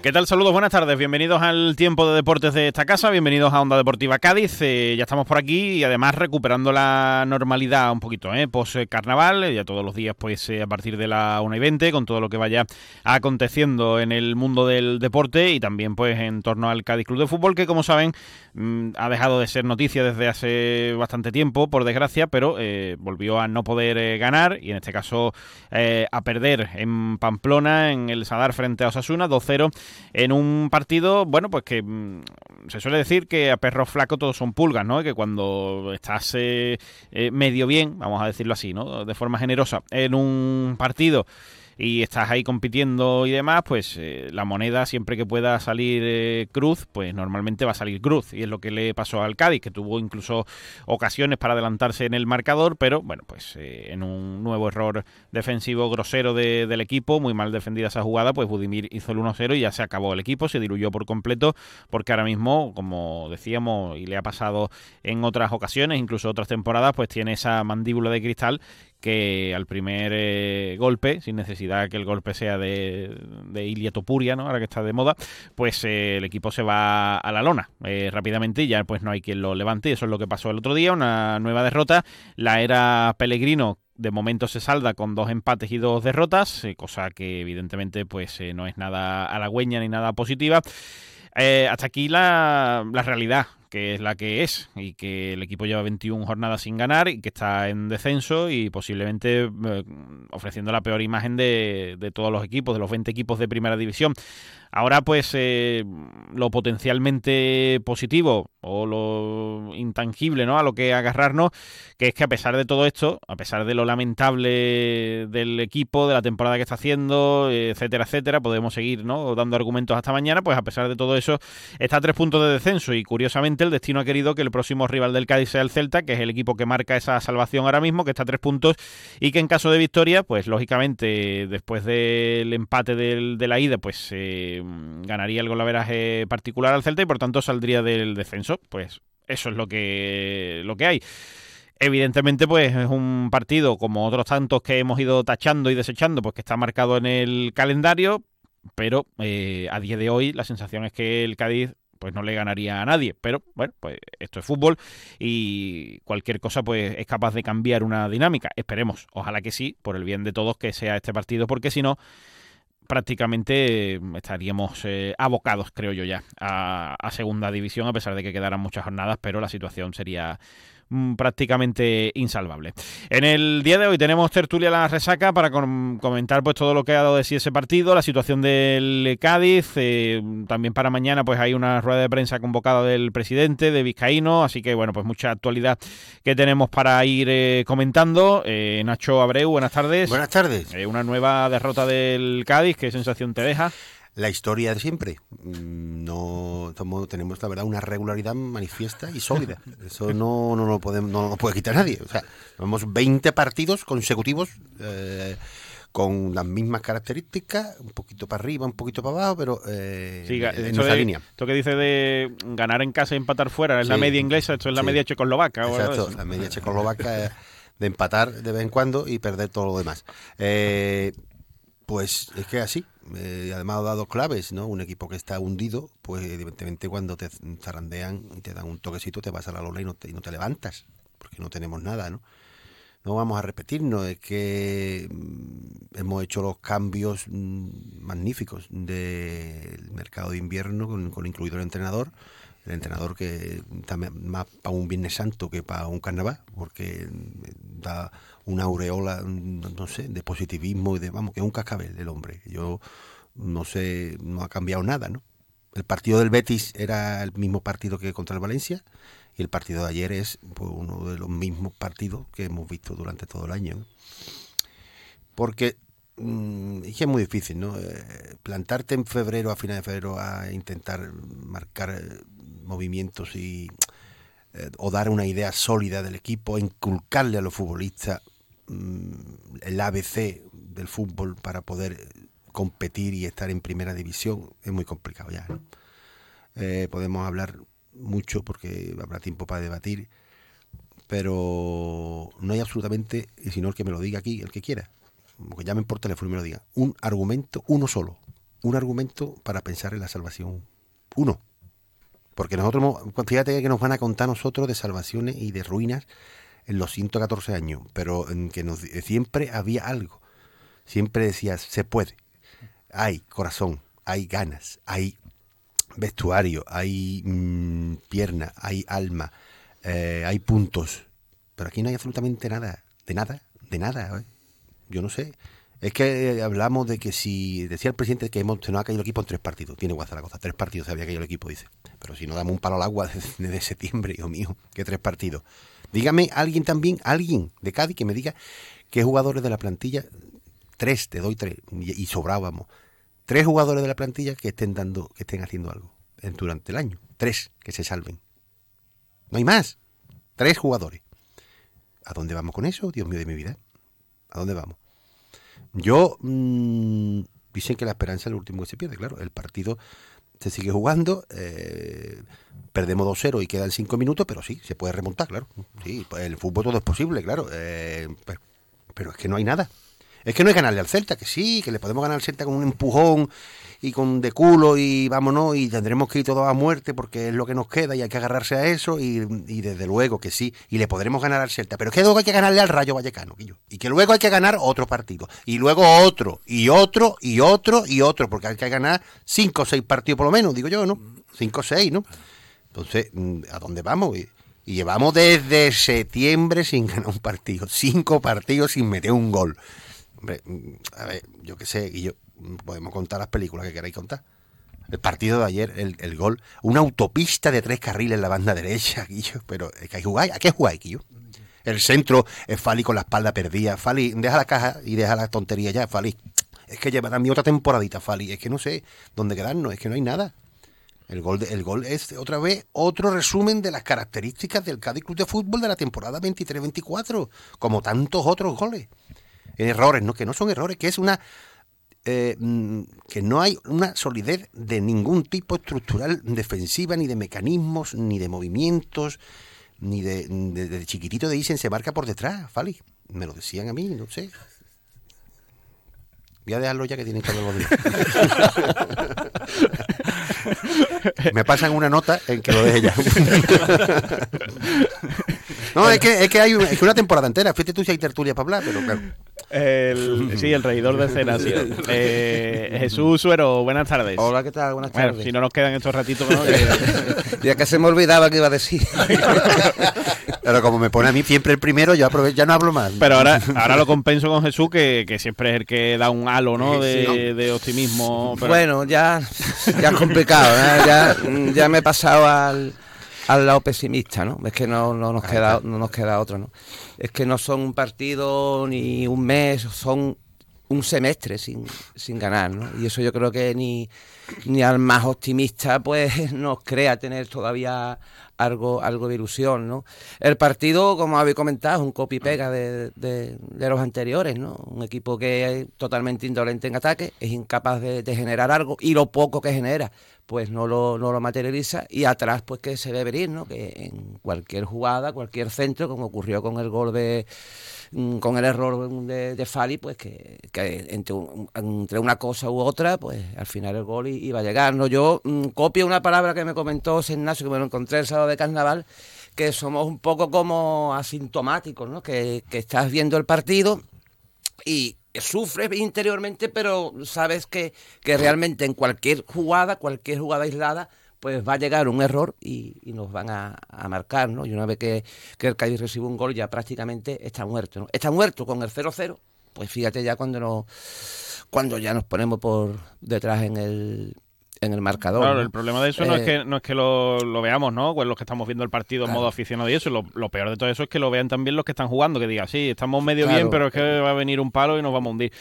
Pero bueno, todo esto es fruto de, de- de la dejadez deportiva, ¿no? sobre todo en el tema de- del mercado, que es un abandono total eh, en la parcela deportiva del Cádiz. No han querido, no han querido hacer absolutamente nada. Eh, porque podemos entender de que el mercado de verano, porque yo quiero, yo soy honesto, ¿no? Y, yo era de los que pensaba de que teníamos mejor equipo que, que años anteriores y que quizá podíamos aspirar a tener una, una permanencia más tranquila, ¿no? Pero bueno, salió mal, salió mal, pero hemos tenido un, un mercado de invierno que ya lo hemos comentado aquí eh, más de una vez que el abandono ha sido total, ¿no? Parece que les daba igual. Eh, te han fichado a dos futbolistas que a, última hora que no se sabe ni dónde vienen. El Juanmi que viene de, de- la Liga Árabe, que aquí creo que ha marcado un gol eh, en 15 partidos. Quizás no sea el futbolista que, necesitamos, ¿eh? porque yo creo que un futbolista que también él tiene que recibir, no, él no está para, para crear, y el Cádiz pues prácticamente es que, es que no genera. ¿no? Ahora se está, se está mm, comentando de que vamos a apoyar el, el partido del domingo, vamos a ver. La afición del Cádiz siempre está ahí. La afición del Cádiz va a apoyar seguro el domingo. Es que se está haciendo unos, unos- mensajes que tenemos que apoyar. Si la afición del Cádiz siempre hemos estado ahí, no hace falta que, que nos digan nada, ¿no? No hace falta que, que nos digan nada. Es que son seis meses sin ganar. Es que mm, es normal, ¿no? Que haya, que haya cierta que haya, no, que haya muchísima, muchísima crispación, en fin. Yo la verdad es que lo veo bastante complicado. También eh, estoy muy de acuerdo con lo que ha dicho Nacho. Es que no solamente ganar al Celta, es que tenemos que ganar al Rayo, tenemos que seguir ganando. ¿Cuántas jornadas quedan? Trece. Pues tenemos que ganar prácticamente en la mitad, ¿no? Así que el panorama pinta pinta de desolador. Bueno, pues buscaba yo optimismo por aquí, pero claro, ya es, es complicado. Eh, claro, lo, lo del Celta, que ahora lo, lo hablaremos también, claro, no es que ya con eso te salves, pero bueno, pues puede ser, digamos, lo que rompa la, la dinámica, ¿no? Digo por- porque además es el clavo ardiendo que le queda al Cádiz donde, donde agarrarse, pero bueno, veremos. José Ignacio Silva, ¿qué tal? Buenas tardes. Buenas tardes. Eh, para ti, bueno, del partido, de la situación, lo que quieras. Yo voy a empezar por el final, una cosa ha dicho Jesús, ha nombrado a la afición. A la afición ahora hay que dejarla tranquila, ¿eh? Y que cada uno lo lleve como quiera o como pueda. Y el domingo a las 2 nos vemos todo el mundo en, en casa. Pero no tocarle más los pies, ¿eh? No tocarnos, mejor dicho, y dejarnos tragar saliva y eso, y cada uno como quiera y como pueda. Porque yo creo que si vamos, este año de media son 18.000 al estadio, por decir. Yo creo que de 17.990 no tenemos ninguna venda en los ojos y sabemos lo que hay el domingo y sabemos lo que hay después del domingo. A partir de ahí, y aprovecho ya y termino por un avance, que el presidente mañana, mm, si todavía se puede pensar, el taparse un poquito, que se tape. Que se tape porque no va a decir nada que no sepamos ya mm, todos y no va a tener ningún tipo de chicha al final la, la rueda de prensa, solamente eso, mm, cabrearnos un poco, como ha dicho además de su antes fuera de micro. El partido, el partido no te da ni para enfadarte. Y me explico. Porque eh, un día que quieren o lo intentan, ves que no puedes. Y no puedes porque tenemos la peor plantilla y el peor equipo, que puede parecer lo mismo, pero no lo es. La peor plantilla, vale, pero puedes hacer un equipo. Eso ha pasado estos años atrás también, ¿eh? que no tenía que a lo mejor no era la peor, pero la segunda o la tercera, pero éramos un equipo. Este año no hay nada, no hay nada. Pellegrino mm, no llega ni al mes aquí. Y yo creo que se ha dado cuenta que no le vale esto ni para coger otra vez algo de cartel en España. Y no conoce la plantilla. Si conociera la plantilla, yo entiendo que tengas que agitar el árbol y te lo compro, pero vamos a ponerle un poquito de sentido y de cabeza al agitar el árbol. Zaldúa a carreras de 50 metros con Mójica. Mere de lateral derecho. No conoces a la plantilla. Zardúa te lo compro por una defensa normal de 4. Si quieres hacer eso, el indicado es Iza, este es mejor o peor. A Mere lo vas a matar, pero eso lo tienes que saber. No, porque Mere no es ni el más rápido para cubrir ni llegar al cruce. Entonces, mm, ¿a qué te agarras? A nada, a nada, porque eso, son 13 partidos y que no son 13 partidos contra el último, el penúltimo, el que va encima, no, no. Entre estos 13 partidos hay Atlético de Madrid, Real Madrid, Barcelona, Real Sociedad, Sánchez Pijuán contra el Sevilla, ¿vale? O sea que vamos a ver dónde, dónde sumamos. Contando todo esto, con que como ya dije la semana pasada, esto se quede aproximadamente 35, 36 puntos. Que eso está por ver también. Problema de cara al domingo. Que el Celta puede pensar, hombre, si está tres puntos más por encima nuestra, estará por el estilo. No, porque el Celta compite, el Celta va a Pamplona y te gana fácil. El Celta pierde otra con el Barcelona por lo que pierde, pero te compite todos los partidos. Y aún así, si no, si incluso ni compitiera y diera la imagen tan lamentable que damos nosotros, tiene dos o tres jugadores que les da por meter goles, hacer alguna acción interesante, Yago Aspas, Larsen, mm, en el centro del campo yo creo que Renato Tapia le ha dado otro aire al equipo.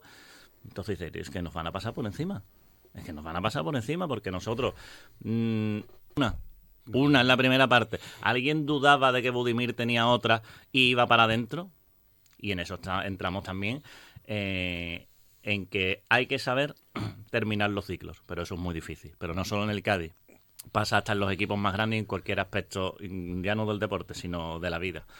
No hemos sabido darle salida a Negredo, no hemos sabido darle salida a José Mari, no somos capaces de darle salida a Fali, porque lo de Fali este año mm, para que estuviera de suplente y poco más, porque ahora mismo no es ni un líder en el vestuario, al revés, está enfadado con todo el mundo, con el vestuario, con la grada y le sienta mal todo. Entonces, eh, eh, es un cóctel molotov esto. Tú metes todo en la coctelera, agitas y, lo que vas a hacer es explotar. Y nada, pues nada. mm, Yo eso, que dejan a cada uno llevarlo como quiera. Eh, yo soy muy consciente de lo que hay, pero el domingo no faltará la cita. Y durante 90 minutos, pues estaré, porque que no se confunda, como dice Jesús, se está creando aquí una bola eh, muy extraña, muy rara, ¿eh? Porque que seamos conscientes de la situación no significa que yo quisiera que el Celta ganara, por ejemplo. Ni significa que quiera que el Cádiz no gane el domingo. Mucho cuidado. Lo que pasa es que ahora estamos en un momento que quizás nos tienen que dar a la afición y no la afición dar al equipo. En eso lo mejor del partido fueron las declaraciones de Alejo. Dice, no tengo nada que comentar, porque es que no se puede hablar. Menos mal. Perdón, perdón, porque estamos al final jugando con sentimientos, no solo de la afición, sino el pan de nuestra familia y todo. Y aquí lo que hay que hacer es hablar en el campo y poner, y, y poner lo que hay que poner y ganar partidos. Sí, no, eso hay, es lo que- no hay otra cosa. Eso es lo que deberían haber hecho también en otros casos, que bueno, que hubo alguna declaración también que, que sobraba. Pablo Abreu, buenas tardes. Buenas tardes. Yo hablo en otra tertulia, porque, Sí, porque- no, da tiempo ya. Gracias por la espera. Eh, ¿Para ti?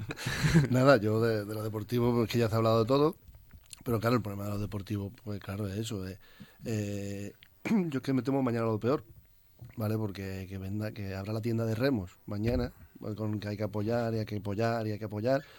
eh, yo estoy hasta las mismísimas narices de apoyar, porque mm, el que mal que menos tengo aquí 30 años de socio y que apoyar no, no es antagónico de criticar lo criticable.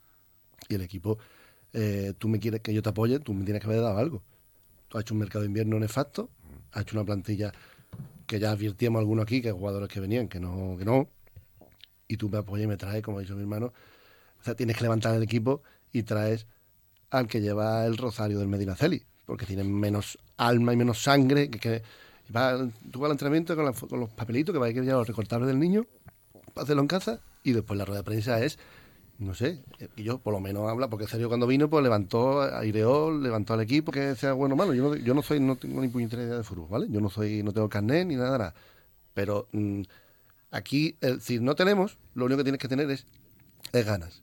Y las ganas o las tienes tú de tu mismo propio o que alguien te enchufe. Eh, de momento vamos a elegir a los mejores del partido del otro día, entre Osasuna y Cádiz, con 3-2 y un punto. Eh, José Ignacio, 3-2 y 1.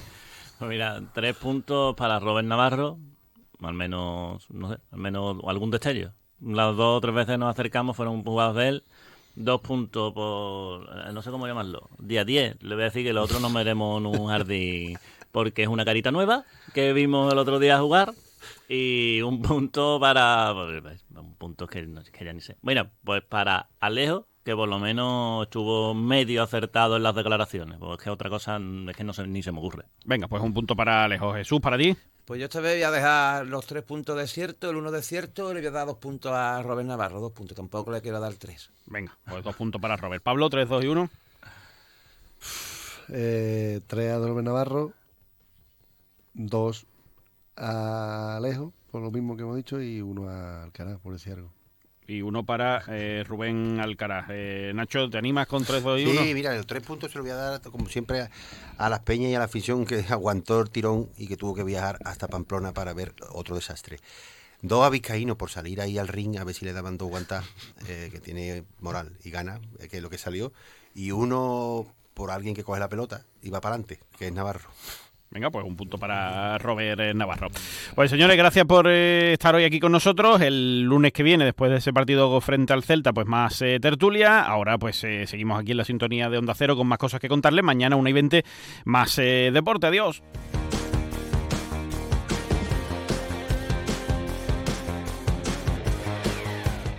Nuestra profesión es nuestro vínculo. Únete para ser más fuertes. Exige para forzar el cambio. Actúa para decidir tu futuro. Para que enfermería y fisioterapia sigan avanzando el 6 de marzo en las elecciones sindicales del Servicio Andaluz de Salud. Vota SATSE, tu sindicato de confianza. No esperes a septiembre. Comienza a estudiar en febrero y titula antes. Matricúlate a distancia en el Instituto Superior de FP Universae. Abierta convocatoria de matrícula para más de 50 titulaciones de FP. Entra en universae.com y contáctanos por teléfono o WhatsApp. Universae, Change Your Way. ¿Cuándo sabes que es la persona indicada? Cuando se puede hablar de todo con ella. Cuando siempre quieres saber más. Cuando sientes esa sintonía, ahí es. ¿Ahí sí? Si no es eso, ¿qué haría más de 560.000 oyentes escuchando a la misma persona? Lo normal entre amigos. Porque así, Con carisma, pluralidad y una buena conversación, es imposible no sintonizar con Julia Otero. Buenas tardes, a veces conviene dejar la actualidad y echar un vistazo. Julia en la Onda, cada tarde a las 3 y cuando quieras, en la web y en la app. Onda Cero, tu radio. Anunciante, a tu publicidad le puede ocurrir esto. ¿Quieres ser uno del montón? ¿Quieres pagar de más por tu inversión? ¿Quieres para poder darte a conocer? Anunciante, tu publicidad en A3 Media Radio, porque estudiamos tus necesidades de forma personalizada, porque ofrecemos atención, calidad, servicio y sobre todo resultados, porque en A3 Media Radio nos importa tu negocio. Tu publicidad en A3 Media Radio. Llámenos al 956 200 100. Te mereces esta radio. Onda Cero, tu radio. En Onda Cero, más de uno Bahía de Cádiz, con Jaime Álvarez. Por ahí 45 minutos en San Fernando. Ojo a esto si usted eh, tiene previsto transitar por las calles de Constitución del centro y de Camposoto en las calles Manuel de Falla, Mala Espina, Flamenco, Compañía de, de María, Carretera de Camposoto y la Avenida de la Constitución habrán obras en los próximos días.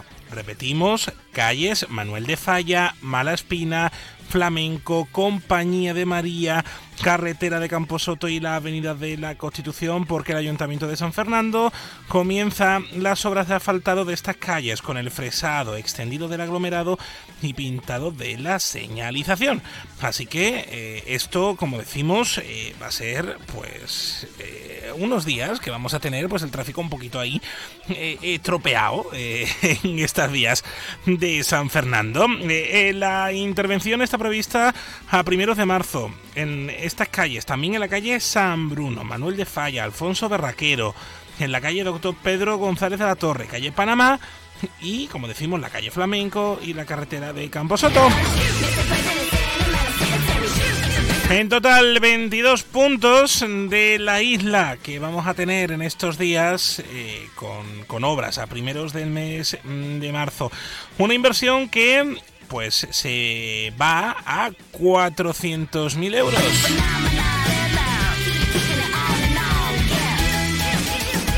De todas formas, no se preocupe usted que se lo vamos a contar absolutamente todo en nuestra web en onda0.es.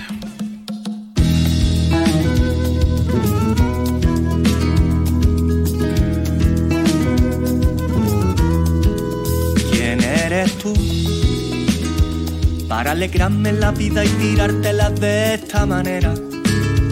Para dejar a mi cama sin reina de la verbena. Yo que si tú te perdieras, por culo le daba a mi carabela pirata y me largaba contigo en patera tú. Cuando tus labios me echen de menos bajo las mantas. Bueno, esto es una última hora, lo cuenta, lo cuenta a esta hora diario de Cádiz, a falta de más eh, confirmación. Ha muerto una mujer estrangulada en Sanlúcar. Eh, presuntamente, hay que hablar de, de esto. Hay una persona que ha sido detenida. Pues yo que soy analfabeto declarado de corazón, grano de sal en un paquete de azúcar moreno, me dijeron que te fuiste a lavar tu pena y te busqué. 1 y 48, Jaime Castilla le cuenta lo que es noticia en Andalucía y nosotros volvemos mañana a la misma hora, 12 y 20 minutos, a las 8 y 20 viene José Antonio Rivas a despertarle y con, con este quien le habla, pues se toma usted el café. No se vaya, que esto es Onda Cero. Hasta ahora, ¿eh? Fue sin querer. Lo de querer darme cuenta de que te estaba queriendo. Yo que pensaba que me daba igual que te fueras tan lejos, pero en mi cama dormías una mañana en la que al mirarte sentía que ni en mil vidas te abandonaría tú. Cuando tus manos me echen de menos bajo las mantas, quizás recuerdes cómo te tocaba y se te encoja el alma. Tú que despiertas cada mañana contigo misma, ¿quién eres tú? ¿Quién eres tú para decirme a mí que yo no debo morir por ti? Pues yo que soy analfabeto declarado de corazón, grano de sal en un paquete de azúcar moreno.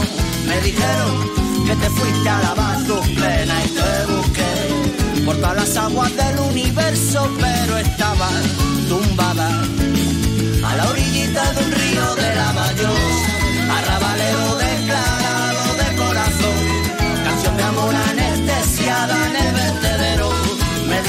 Síguenos en Twitter. Somos arroba más de uno Bahía.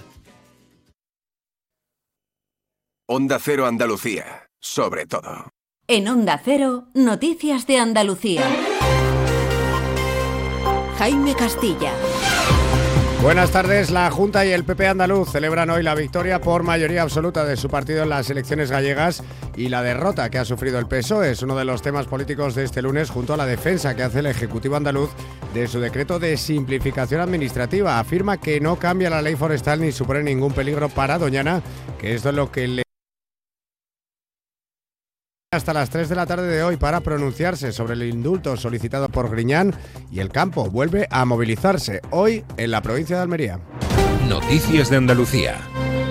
Victoria enorme, gana la moderación, la muestra de un buen gobierno. Estas son algunas de las valoraciones hoy desde la Junta y el PP andaluz que hacen sobre la victoria por mayoría absoluta de sus compañeros gallegos, la quinta consecutiva de los populares en esa comunidad y la primera del presidente Alfonso Rueda. Pedro González, buenas tardes. Buenas tardes. Para el PP andaluz, estos resultados significan un castigo severo para el PSOE Sumar, partido este último que no ha conseguido un solo escaño. El secretario general de los populares andaluces, Antonio Repullo, señala que los gallegos han elegido la opción de la estabilidad, una situación que, según Repullo, debilita aún más a chances a Sánchez, pero avisa de que esa debilidad puede suponer más conce- concesiones al independentismo.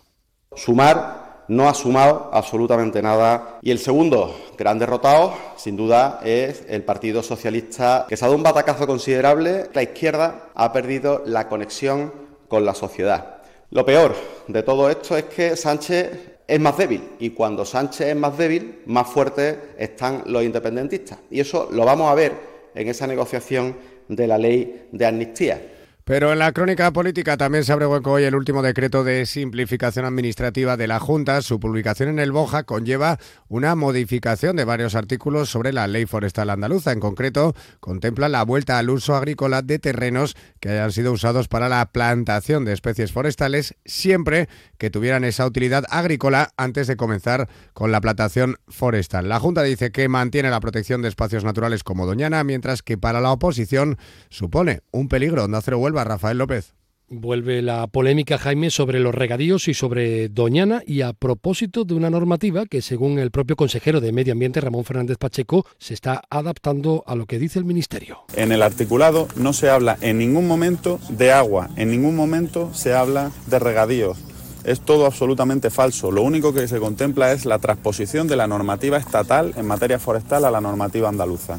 El PSOE teme que haya algo oscuro detrás de esa normativa y ecologistas como Juan Romero advierten de una posible estrategia. Lo que están haciendo es lo mismo pero con otras fórmulas jurídicas. Precisamente mañana en Sevilla, el secretario de Estado de Medio Ambiente, Hugo Morán, se reúne con representantes de los 14 ayuntamientos del entorno de Doñana. Eso será mañana, pero este jueves la ministra de Transición Ecológica, Teresa Rivera, visita Sevilla para reunirse con el presidente de la Junta, Juanma Moreno, de cara a avanzar en el acuerdo por Doñana. Mañana la ministra tenía previsto encuentros con organizaciones relacionadas con el espacio natural, pero hoy mismo ha confirmado que la suspende debido a esta modificación de la ley forestal. Es eh, muy difícil trabajar para reducir las presiones sobre Doñana, dedicar un volumen de recursos muy notable, a buscar consenso con las comunidades locales, con las administraciones, con la comunidad científica, con el patronato y el Consejo de Participación de Doñana y encontrarnos que frente a todas estas políticas para reducir las presiones, de un día para el otro se produce una legalización retroactiva de usos agrarios en suelo forestal. También relacionado con este tema, organizaciones agrarias mantienen esta semana su calendario de protestas que van a llevar concentraciones y tractoradas a diferentes provincias andaluzas. Hoy agricultores y ganaderos han cortado la A92 a la altura del municipio de Los Vélez, en Almería, y precisamente esta tarde el ministro de Agricultura, Luis Planas, mantiene una reunión telemática con los consejeros de Agricultura de las diferentes comunidades autónomas. Así hemos llegado a la una y 54 minutos de la tarde. Onda Cero Andalucía se desplaza al Palacio de Congresos de Córdoba con un amplio despliegue informativo y un programa especial Andalucía Capital. El miércoles 21, desde Córdoba, le contamos todo lo que acontecerá en el Congreso Sembramos Futuro. Digitalización, formación y empleo agrario. Sembramos Futuro forma parte de la iniciativa Universidad PyME organizada por Fundae en colaboración con SEPE y la Junta de Andalucía y financiada por los fondos Next Generation. La Federación Andaluza de Municipios y Provincias te acerca a las novedades de lo que más te preocupa. Empleo, salud, medio ambiente y sostenibilidad, ciudades inteligentes, participación ciudadana, cultura y patrimonio. Tienen más información en famp.es.